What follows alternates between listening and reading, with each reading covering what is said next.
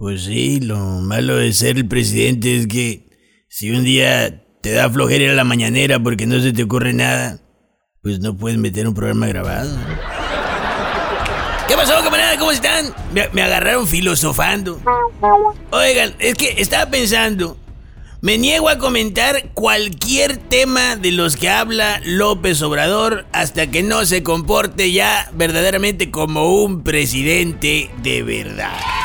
Lo que quiere decir que probablemente ya no me toque hablar de ninguno de sus extraños temas de cada día. No, no, pues es que tengo como 80 hectáreas de cerros de chistes del presidente que no necesitan de su agenda diaria, pues. Por ejemplo, este. Al presidente le encanta hablar de historia, aunque de antemano ya sabe que ya está reprobado por ella. ¿Qué? ¿Quieres otro bueno? Oiga, dicen que ya nació el segundo nieto de López Obrador. Seguro como todos los bebés, está precioso el chamaquito. Bueno, también se dice que con la labor de parto en la que entró junto con la mamá, con eso ya el bebé trabajó más que lo que ha trabajado su papá en toda su vida. Hashtag José Ramón López Beltrán 89.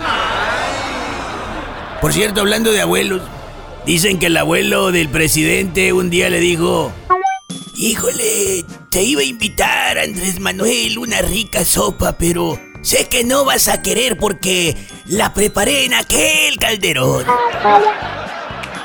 De veras, caray. Qué pena, nieto. Pero te puedo servir algo de tomar. ¿Qué tal? ¿Una margarita? Hablando de comer, al presidente más que el peje lagarto dicen que su pescado favorito son las lisas.